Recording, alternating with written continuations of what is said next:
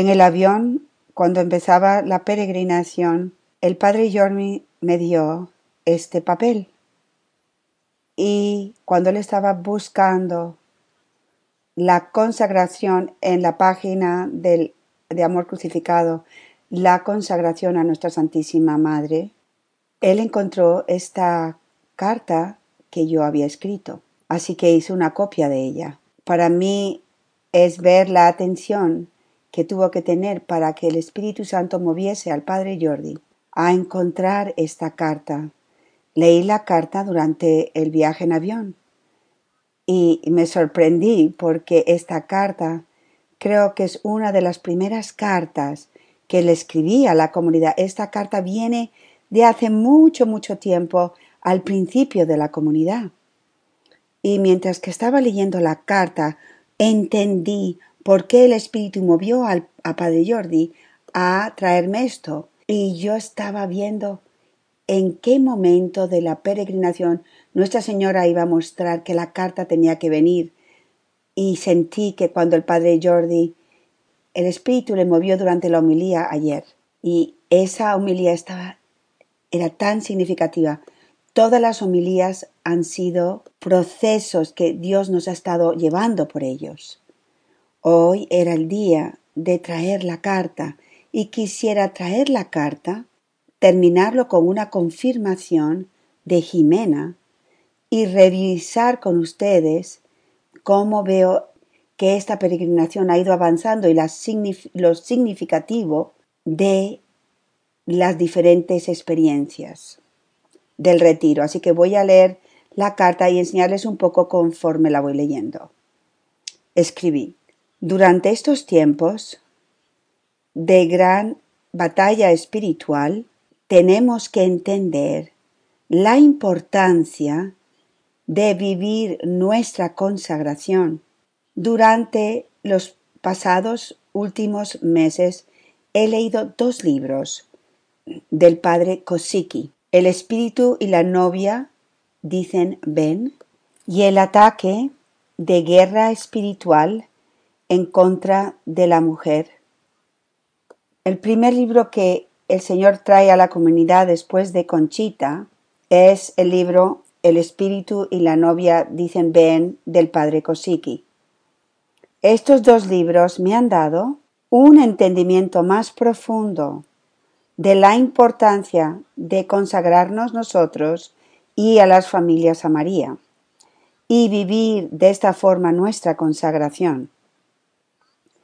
Dios nos está llamando a la santidad y firmemente creo que Dios tiene un plan especial para nuestras familias, pero va a requerir de cada uno de nosotros a que respondamos en plenitud. El Padre Cosique escribe lo siguiente, nosotros creemos que la consagración a María es un paso esencial hacia el acto soberano necesario para traer el nuevo Pentecostés. Este paso de consagración es una preparación necesaria para ir al Calvario, en, en, que en forma corporativa nosotros vamos a experimentar la crucifixión como Jesús la experimentó como nuestra cabeza. Esto es algo muy importante porque incluyendo a nosotros, incluyéndome a mí, nosotros, la mayoría de nosotros nos hemos consagrado a María hace años. Yo hice la consagración de San Luis de Montfort y cuando hice primero la primera vez mi consagración, nunca hice mi consagración en ese tiempo sabiendo en mi mente que María estaba preparándome para ser una víctima de amor, que María estaba preparándome para vivir el calvario de la iglesia.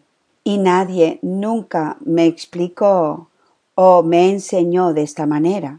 Para mí lo que es hermoso del camino es que empieza el camino que el Señor nos ha dado con la consagración a María. Pero nosotros en el camino enseñamos la consagración a María como el medio de hacernos uno con Jesús, Jesucristo, víctima y sacerdote. La cruz, sigue diciendo el padre Kosiki, es la fuente del poder tanto de resurrección y el Pentecostés. Desde el Calvario vamos a avanzar al cenáculo, donde la novia, en unión con el Espíritu, junto a María, la Madre de Jesús, y guiada por San Pedro, vamos a rezar y decir, Ven Espíritu Santo, ven Señor Jesús. Esto me recuerda hace años, el Señor me dio una imagen interna de Jesús crucificado en la cruz y yo podía verlo. En medio estaba su sagrado corazón como una Eucaristía, como el sagrado corazón y yo podía ver almas de toda clase de lugares entrando a Jesús crucificado en su sagrado corazón. Y el Señor me mostró que eran todas las almas víctimas del pasado, presentes y futuras, que de repente del corazón de Jesús en la cruz vino el Espíritu Santo, grande, gigantesco. En ese momento, hace años, yo no podía realmente comprender plenamente, pero leyendo hoy esto veo que es el nuevo Pentecostés. Y el nuevo Pentecostés va a venir del Calvario corporativo de las almas víctimas unidos a Jesús crucificado, el camino de amor que trae el nuevo Pentecostés. Y todos estamos participando en traer el nuevo Pentecostés por medio de la cruz, a través de la cruz. Escribí, yo creo que cada uno de nosotros estamos siendo formados y purificados por nuestra Santísima Madre para participar en el triunfo de su Inmaculado Corazón y ayudando a salvar a muchas almas. Cuando yo escribí esto, el Señor ya no me, todavía no había enseñado la importancia de la palabra participación. ¿Cómo? Me, nos ha enseñado el Señor, ven, desde el tiempo que yo lo escribí han pasado años de formación y ahora lo está volviendo a traer. El Señor nos enseñó de forma concreta en nuestra vida cotidiana cómo participar en su vida eucarística. Y eso está todo en el camino. El padre Kosiki explica lo siguiente. Lo que María está experimentando ahora como redentora con el Señor Jesús es un preconocer de lo que la Iglesia, un probar con anticipación lo que la Iglesia va a experimentar. La Iglesia tiene que ser el signo efectivo, el sacramento de la salvación para todo el mundo. Lo que María está experimentando ahora como madre y modelo es la realización y la realidad de lo que está guardado para todos nosotros, lo que nos espera, el papel de salvación ahora con María, es de ser el modelo de la Iglesia en el mundo. Esto es algo muy importante. El camino es el manual que nos ha dado Dios. Esto es algo tan importante, esto es lo que es único para nosotros como parte de las obras de la cruz que Dios comenzó con Conchita y con Santa Faustina también. Es que el Señor nos ha entregado a este pequeño grupo de, donadies que somos todos, el camino del cielo como el manual de formación para los grandes santos de estos tiempos, sus almas víctimas, de ser el papel de salvación, la iglesia, la novia, salvando a muchas almas. Es por eso que cuántas veces enseñamos en el corazón de cada misionero y madre de la cruz tiene que venir el fuego del Espíritu para desear salvar almas. La Iglesia, como Jesús siendo la cabeza, tiene que ascender al Calvario y derramar su sangre en unión con Él para la salvación del mundo. María, el papel de María como madre es prepararnos para este sí en el Calvario. María nos llevó a un grupo pequeño de amor crucificado a México. Ella nos dio la misión de la comunidad y regresamos. Acabamos de publicar El Camino. No hace mucho. Nos ha tomado seis años de formación. Ahora nos vuelve a llevar a México. ¿Por qué? Para prepararnos ahora para la formación final. La formación, convertirnos plenamente en sus mártires, los mártires unidos a Jesús. Yo realmente creo que algunos en nuestra comunidad han sido elegidos por Dios con la gracia especial que va a ser derramar su sangre para Cristo, que serán mártires de sangre. Pero todos van a vivir el martirio, que es el tercer clavo en el capítulo 4 de nuestro camino, el martirio de la persecución. Nada ocurre por coincidencia. El Señor empezó a poner muy, muy fuerte en mi corazón durante la oración el martirio. El martirio de los años, el martirio interior, pero también el martirio em, rojo, y no fue hace mucho tiempo. ¿Qué mueve al espíritu para que el padre Jordi y yo veamos un documental de la Revolución Francesa justo antes de venir a esta peregrinación? Yo sabía que el Señor estaba haciendo algo. El padre Jordi dijo algo muy significativo ayer por la noche acerca de San Juan el Bautista.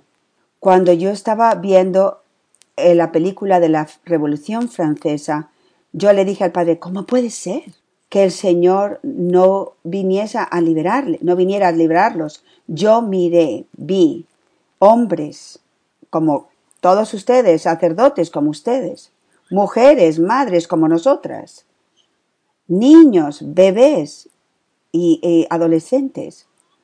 Todos se unieron y lucharon en contra, no iban a abandonar su fe católica, y todos los católicos pusieron en sus camisas el sagrado corazón de Jesús, con la cruz arriba. Y estoy viendo esto y digo, hoy seguramente Dios va a hacer algo y van a triunfar, van a ganar la batalla. Pero todos fueron masacrados. Yo no me lo podía creer. Era tan, tan malo. Había tanta maldad. Y al final de la película es como si el Señor me mostró todo, preparándome por lo que podía venir. Estoy completamente honesta con ustedes, familia mía. Y cuando el padre Jordi ayer por la noche conectó esto para mí con Juan el Bautista, él no podía comprender plenamente. Él tuvo un momento de duda y después se le da, fue elegido, es con lo que dijo el padre Jordi, para ser incluso el precursor de, Él entra, su muerte está unida a la muerte de Jesús para un bien mayor. Y lo entendí. Y Nuestra Señora de Guadalupe está preparándonos para esta gran batalla final. Y sigue diciendo el padre Cacique. Y más adelante realizamos el mandato de Señor en la cruz. Ahí está tu madre. Y la tenemos que tomar como nuestra madre propia. Esta es la, fundación de las escrituras como fundación de consagración a María. Y le permitimos a María que realice el mandato que Dios le dio a ella, que es de formarnos como hijos, entregándole nuestra vida a ella. Estamos uniendo nuestro sí con el sí de ella de Nazaret y del Calvario. Entregándole nuestras vidas a ella, traemos al Espíritu y hacemos posible el nuevo Pentecostés. El padre Kosiki en su libro de la batalla espiritual mm, explica con detalle la batalla general del demonio, toda la batalla en contra de esta era, y nos da la armadura necesaria para poder resistir al mal. Dios ha elegido a María para derrotar a Satanás. A través de nuestra consagración, María quiere hacernos inmaculados como ella. ¿Cuál fue la primera charla de esta peregrinación? La homilía del Padre Jordi sobre la, lo que es inmaculado. ¿Qué significativo es? La importancia de hacerse inmaculados, la importancia de la pureza. El Padre Jordi dijo dos cosas muy importantes acerca de nosotros convertirnos en inmaculados, que es algo que es necesario. La confesión y un acompañamiento serio, abierto y honesto.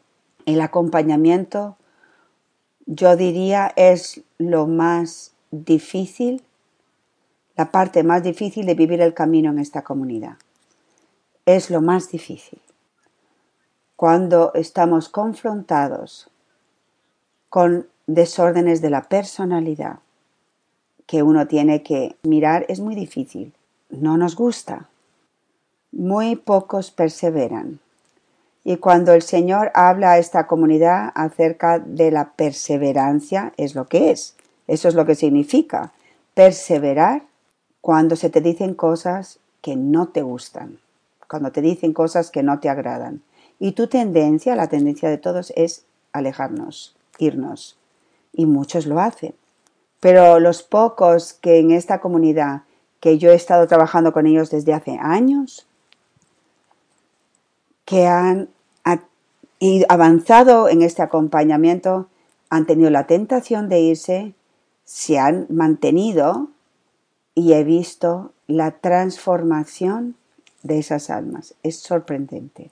Y eso es la única forma que nos vamos a hacer inmaculados. San Pablo en su carta a los Efesios 5:27 escribe lo siguiente, que Él puede presentar a la iglesia a sí mismo en esplendor, sin mancha o arruga o ninguna otra cosa, que ella puede ser santa y sin mancha. María quiere equiparnos con las armas, las cinco piedras, eso es lo que dice el padre Kosiki, de humildad, pureza para derrotar a Satanás. Nuestra Santísima Madre nos está preparando. La misión de amor crucificado es, una misión de batalla. No hay manera que nosotros podamos ir en contra de Satanás sin humildad y pureza. Y aquí viene un gran, gran problema en nuestro sacerdocio.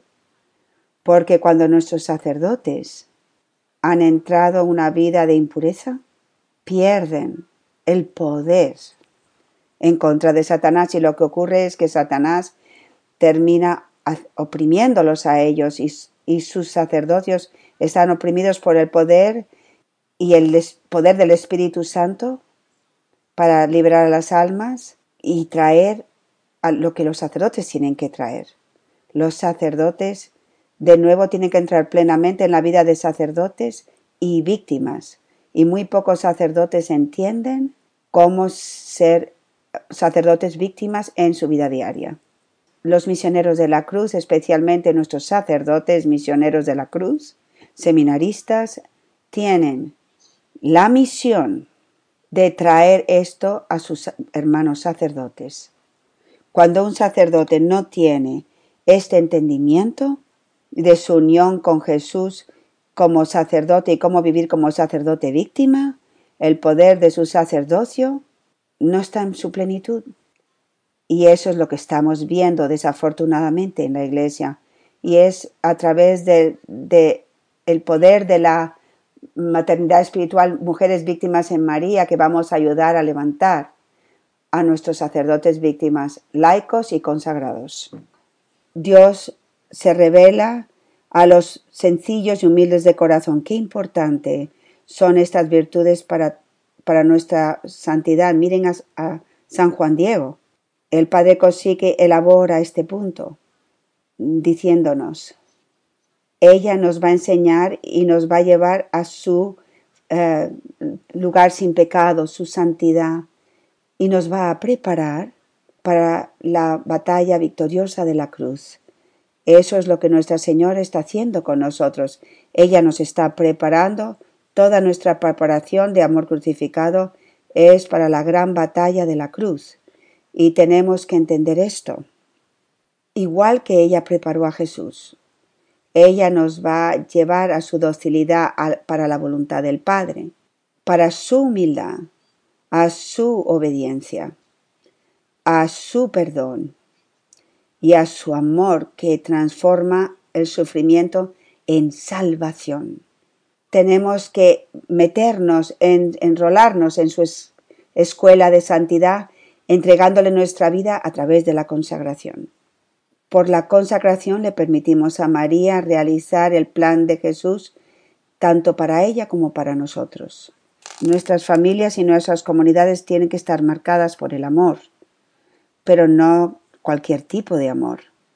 El amor que se revela, en Jesús y María en la cruz. Eh, a veces se levanta esta preocupación en cuántas actividades tenemos.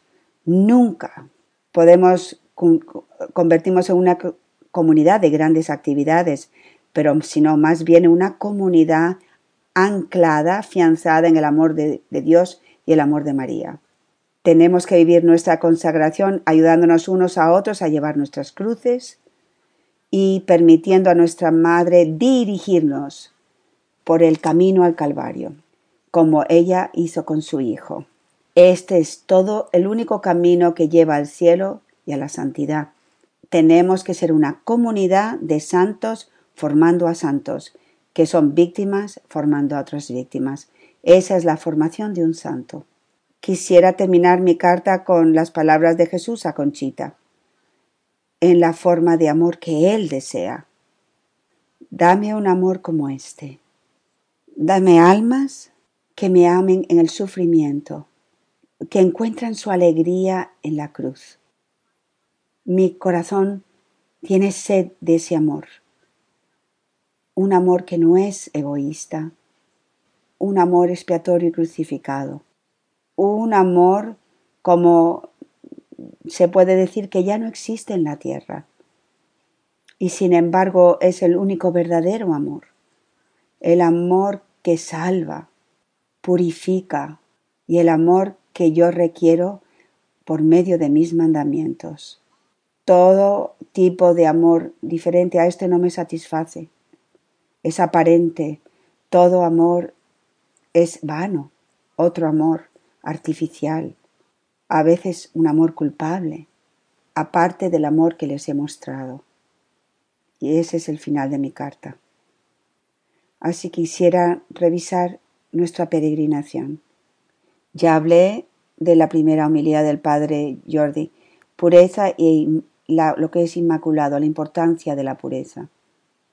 Y la importancia de nosotros como almas víctimas, siendo víctimas, viviendo como víctimas, hombres y mujeres unidos, madres y misioneros unidos, para sufrir, para traer y llevar adelante la pureza en todos los hombres, especialmente sacerdotes y seminaristas. La segunda charla que di acerca de la identidad. No podemos ser quienes somos si nuestra identidad como misioneros y madres de la cruz no está enraizada y es sólida.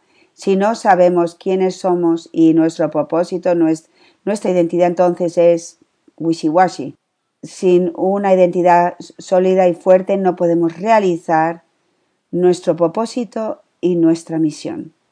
Sin pureza no podemos entrar en la plenitud del camino. Nuestra Señora entonces nos dio dos rosas, la roja y la blanca, y vinieron juntas, de nuevo, preparándonos para el martirio a través de la pureza. Cuando se hacen una, siento que cada vez más no pueden existir separadas, están unidas. El martirio y la pureza El rojo y el blanco son uno. No se puede tener a uno sin el otro. El padre Ron después nos habló. El Espíritu Santo. La entrega. El abandono. Y el Señor inmediatamente después de que habló, de que nos habló, nos llevó a través de la realidad de la experiencia de vivir lo que Él nos enseñó. Y tengo que decir que el Padre, la humilía del Padre Ron nos preparó y era realmente una fortaleza para todos nosotros, porque cuando nos separaron en los dos grupos, todos nosotros, yo pienso en un cierto punto, estábamos sintiendo una cierta frustración, agitación, estábamos en, esa multitud de gente, eh, estábamos diciendo el padre Jordi dónde está, dónde está su grupo, vamos para este lado, vamos para el otro, estábamos entrando por el teléfono y tenemos tendencia a incluso echar la culpa, murmurar todas las cosas que el padre estaba hablando. Pero estaba hablando con diferentes mujeres, fue la homilía del padre Ron que nos mandó por el camino, la entrega, entregar, entregar. Dios tiene un plan de esto, si lo entregamos. Y es, fue, su homilía que nos mostró y nos enseñó de la experiencia más sencilla a cómo rendirnos y aceptar, bueno, puede que no vamos a llegar a misa, ya había pasado las once hacía tiempo, y yo decía, oh, pues muy bien, entonces Dios tiene otro plan. Pero siempre hubo en mí esa tentación de frustrarme, de sentirme frustrada. Y no, y no lo hicimos. Y mira lo que entonces Nuestra Señora hizo. Tuvimos la misa, fue bellísimo, nos encontramos todos, estábamos todos juntos. Qué enseñanza tan hermosa, de nuevo, en rendirnos, en entregarnos. Y después subimos al Tepeyac ayer y fuimos a la cruz. Es como si de nuevo subiendo al Calvario. Físicamente, como nos enseña Nuestra Señora, vamos a subir, vamos a ir a la cruz que está arriba. Amor crucificado, todos nos reunimos alrededor de la cruz. Antes de que hicimos esto, sin embargo, el Señor permitió que algo ocurriese algo muy hermoso. Él tuvo que solidificar la identidad de los misioneros de la cruz. Antes de que pudiésemos llegar a la cruz, ¿qué significativo es esto? ¿Cómo, lo, ¿Cómo solidificó a los misioneros de la cruz? A través de nuestros dos santos, San Miguel y San Uriel.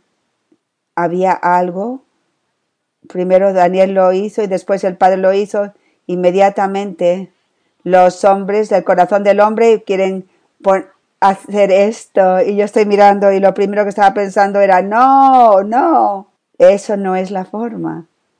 Pero ahora es como el espíritu se mueve.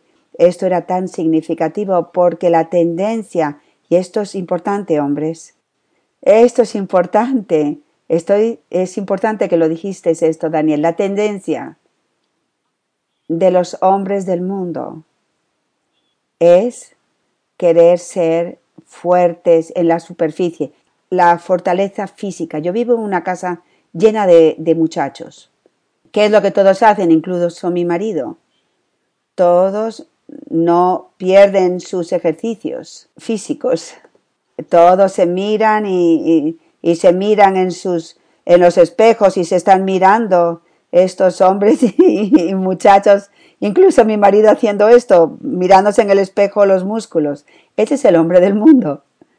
Eso no es eh, la masculinidad que Dios está levantando.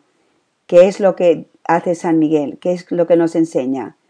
Sí, qué músculos increíbles. Ves las piernas, ves a estos hombres, son fuertísimos, pero, pero eh, lo que el Señor nos estaba mostrando es que San Miguel es fuerte, es músculo. Esa fortaleza que vieron en su cuerpo es la fortaleza de su identidad.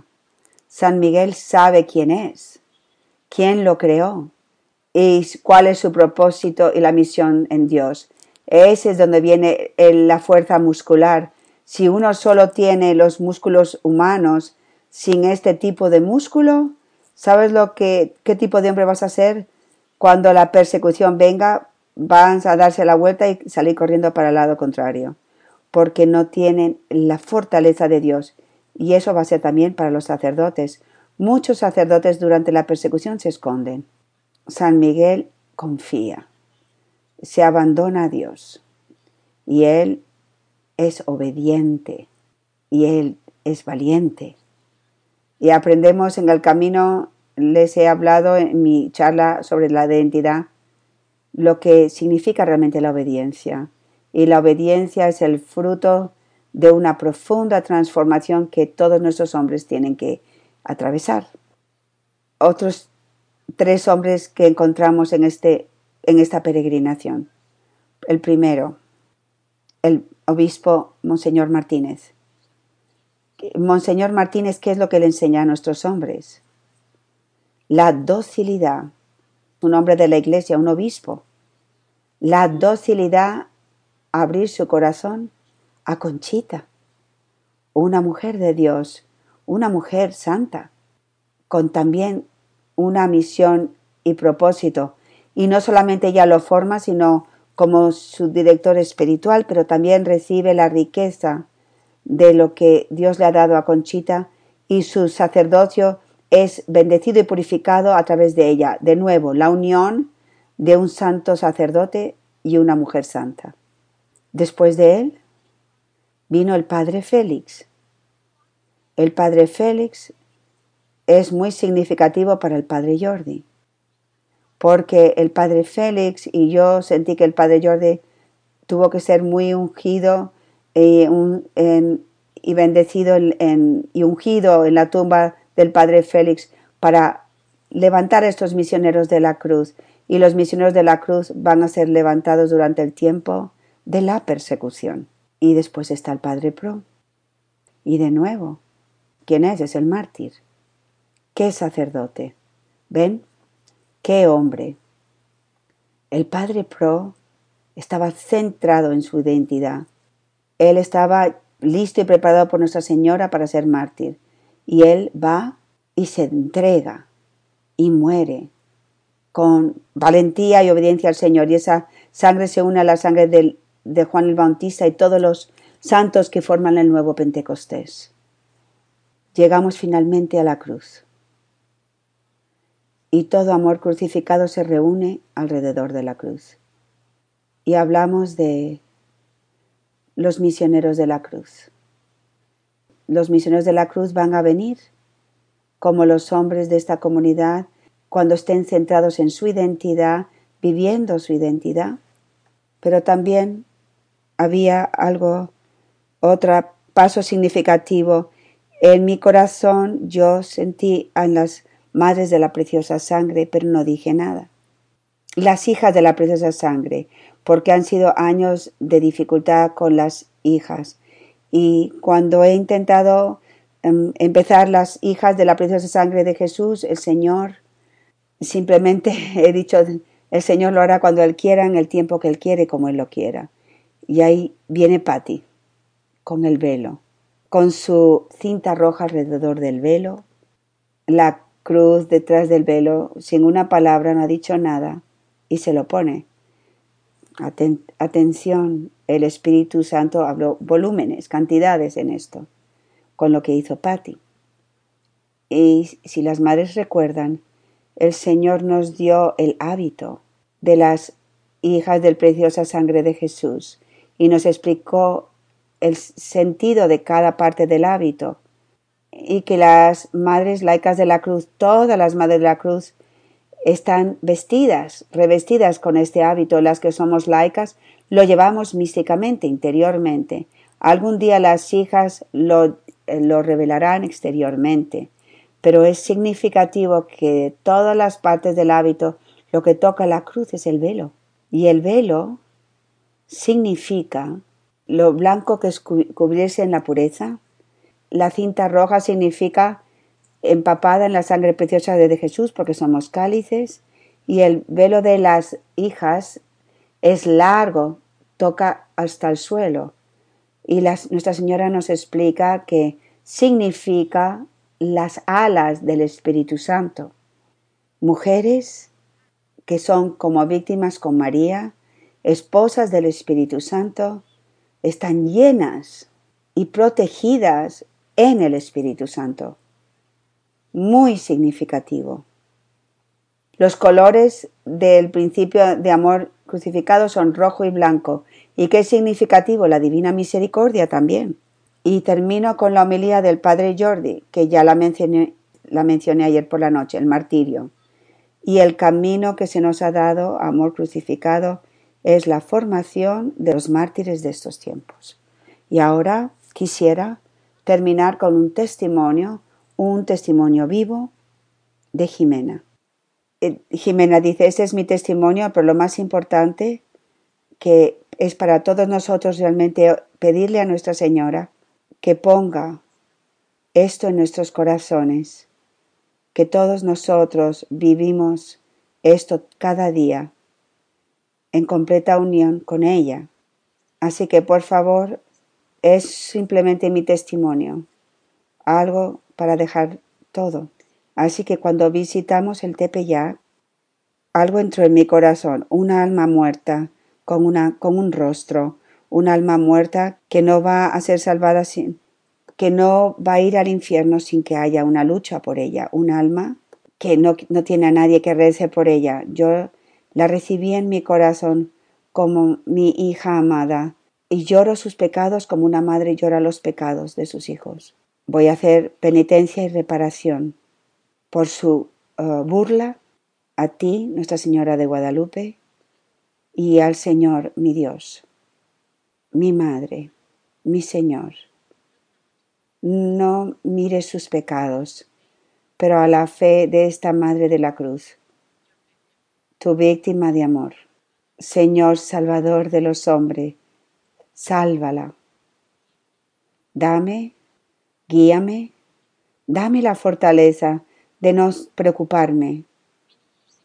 Hace muchos años, Madre, nos pediste que recibiésemos las almas muertas y los corazones muertos. Vi un río de oscuridad que venía a mi corazón y recibí como tú recibes un cuerpo muerto de nuestro Señor. En marzo, durante nuestro retiro, recibí una pequeña alma.